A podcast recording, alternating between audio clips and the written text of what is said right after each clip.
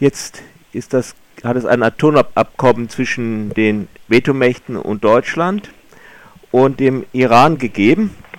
Einerseits wird verkündet, dass es doch entscheidende Änderungen in den Eckpunkten geben würde, dass es also Verdünnung von 95 Prozent des hoch angereicherten Urans, das Iran hat und weiterhin Einmorden von zwei Drittel der, äh, der, Zentrifugen, stärkere Kontrollen und so weiter. Gleichzeitig mit diesen Meldungen, die eine gewisse Euphorie auch ausgelöst haben, wird aber gesagt, dass die eigentlichen harten Verhandlungen noch bevorstehen. Wie kommt denn das zusammen? Können Sie sich das erklären? Na, die Euphorie ist ja durchaus verständlich, weil äh, das schon die größte Gefahr für die Welt insgesamt darstellt. Und wenn es gelänge, dieses Atomprogramm mit friedlichen Mitteln wirklich zurückzuschrauben, wäre das natürlich was äh, äußerst Beruhigendes. Äh, der Punkt ist, es gab keine Verständigung. Das Ganze ist wirklich ein, also der, der Obama sprach von Historic Understanding. Äh, es ist aber ein Historic Misunderstanding, weil ähm, selbst der Führer Irans Khamenei vor wenigen Tagen gesagt hat, es gibt kein Abkommen, es gibt keine Punkte, auf die man sich wirklich geeinigt hat. Und deswegen kann er auch gar keine Stellung nehmen, weil er erst abwarten will, was überhaupt rauskommen wird. Und wenn man sich wirklich die Erklärung, die in Lausanne gemeinsam verlesen wurde von Iran und den anderen Mächten, wenn man sich die anschaut, dann merkt man, da ist an Substanz so gut wie gar nichts enthalten, was die Atomfrage anbelangt, während alles, was Sie auch erwähnt hatten, eben mit den 95 Prozent, übrigens nicht hoch angereichertes Uran, das haben die gar nicht, die Iraner, sondern äh, niedrig angereichertes Uran. Ja, aber Sie haben ja, Sie haben ja 20 Prozent Diese ganzen Dinge, die stehen einfach in dem Abkommen überhaupt nicht drin sondern die sind nur enthalten in einem ausführlichen Factsheet des amerikanischen Außenamtes, das aber mit diesem Factsheet vor allen Dingen eine innenpolitische Frage lösen wollte, nämlich den großen Protest des, Prote äh, des amerikanischen Kongresses zu besänftigen.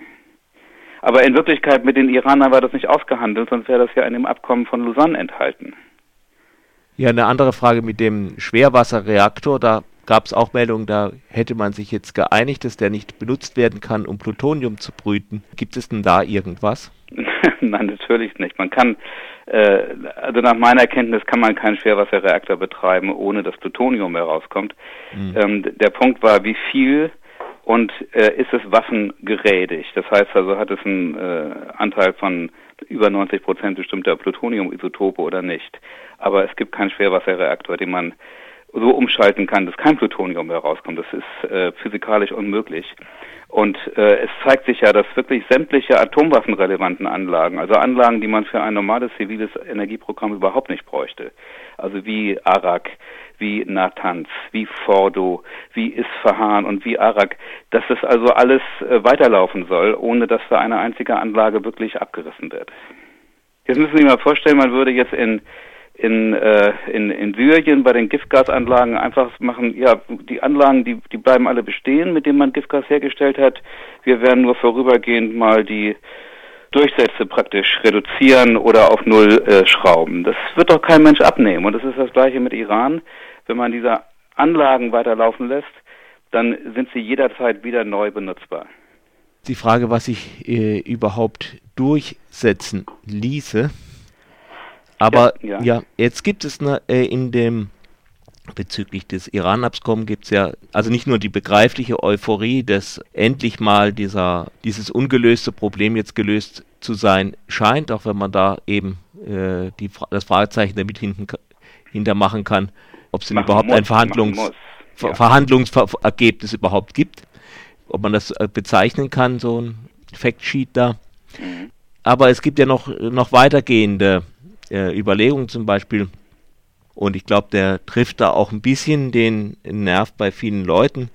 Äh, hat der Jakob Augstein, der Inhaber und Chefredakteur von der Zeitschrift Freitag und Kolumnist im Spiegel, eine Kolumne geschrieben, jetzt sei endlich der Normalzustand erreicht, man mhm. könnte, man könnte die iranische Bombe A nicht verhindern, B würde das nur eben den normalen Zustand herstellen, dass nicht nur Israel und eine Atombombe hat, sondern auch Iran. Sorgen müsse man sich aber keine machen, weil dann würde ja die gegenseitige Abschreckung funktionieren. Wie denken Sie darüber? Das ist ein, ein, ein, der Kommentar eines Wahnsinnigen, der aber leider die, einen Großteil der deutschen ähm, Raison widerspiegelt. Also die Überschrift, die iranische Bombe kommt sowieso, das ist das, was meines Erachtens auch im Auswärtigen Amt und anderswo gedacht wird. Äh, das ist schlimm genug, aber bei Augstein ist das ja nicht so, dass er sagt, die kommt sowieso, sondern er sagt, endlich kommt sie. Gut, dass sie kommt. Denn er sagt wirklich in seinem Kommentar, die iranische Atombombe würde für Sicherheit sorgen, während der israelische Premier Netanyahu die Katastrophe darstellen würde. Und da merkt man schon, dass der ganze Hass auf Israel umschlägt in eine Begeisterung für diese iranische Bombe. Und man muss sich vor Augen halten, in Israel ist seit dem Abkommen von äh, Lausanne die Stimmung völlig umgekippt. Früher war es der Wahlkampf gegen Netanyahu, heute stehen alle hinter Netanyahus Kritik an diesem Abkommen. Die israelische Linke, die sich sonst immer absetzt, hat selber erkannt, dass dieses Abkommen Israel so schadet und es so gefährlich ist und so waghalsig, dass sie ganz klar sich solidarisiert mit Netanyahu. Das heißt, äh, der Netanyahu, der in Deutschland so als wirklich die Katastrophe hingestellt wird, der ist in Israel nicht isoliert und der ist natürlich auch in der arabischen Welt nicht isoliert. Er ist bei keinem Menschen isoliert, die wirklich vernünftig über die Frage nachdenken. Ja, jetzt bleibt aber trotzdem die, dieser Faktum, dass Leute sagen, ja, die Abschreckung hat ja im Kalten Krieg auch funktioniert, die wird doch wieder funktionieren. Das ist deswegen unsinnig, vor allem äh, der der, der Augstein, der hat sich ja noch nie beschäftigt oder wollte sich nicht beschäftigen mit dem Islamismus. Äh, das betrachtet er ja alles als eine Antwort auf die westlichen äh, Untaten. Also er ist ein typischer Linker, der sich mit dem Holocaust nie beschäftigt hat, der sich mit dem Islamismus nie beschäftigt hat, der wirklich keine Ahnung hat, wovon er redet. Und, und deswegen äh, ist ihm das völlig egal, dass es dort die Parole gibt, ihr liebt das Leben, wir lieben den Tod. Das ist die Kampfparole des Islamismus, die von Iran ausging und bis heute dort gepflegt wird. Und wenn man tatsächlich das Überleben der Menschen nicht an erster Stelle stellt, sondern deren Status im Paradies, den guten Tod an erster Stelle stellt, dann funktioniert die Logik der Abschreckung überhaupt nicht. Kommen wir ein bisschen noch vielleicht auch von Augstein weg, persönlich, weil er steht ja auch nicht alleine hier mit seinen Meinungen. Wie ist denn das in, in der Region? Könnte es sein, dass zum Beispiel dieser, wenn die Iraner da weitermachen oder der jetzige Zustand des Abkommens, dass wenn es so vage bleibt letztendlich, zum Beispiel ein automaren Wettrüsten in der Region führt. Also die Türkei, das Genehmigung für das, also das erste Atomkraftwerk ist gerade in diesen Tagen auch unterzeichnet worden vom Staatspräsidenten nebenbei. Ja, es ist im Grunde völlig eindeutig, als äh, bekannt wurde, dass Israelis an dieser Atombewaffnung arbeiten, das war 86.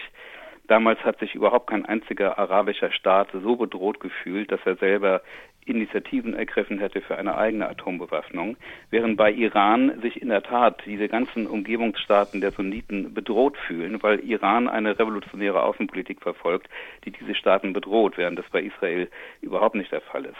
Und insofern ist das so ungeheuerlich, dass auf den Kommentar von Augstein es sonst weiter keine Reaktionen gibt. Das Grasgedicht, was ja auch furchtbar war vor einigen Jahren, hat viele Reaktionen ausgelöst. Dieser Kommentar von Augstein überhaupt nicht, obwohl er wirklich behauptet, die iranische Atombewaffnung sei das sei der Anfang vom Ende einer Anomalie. Also normal wird es wieder, wenn die Iraner endlich Atomwaffen haben.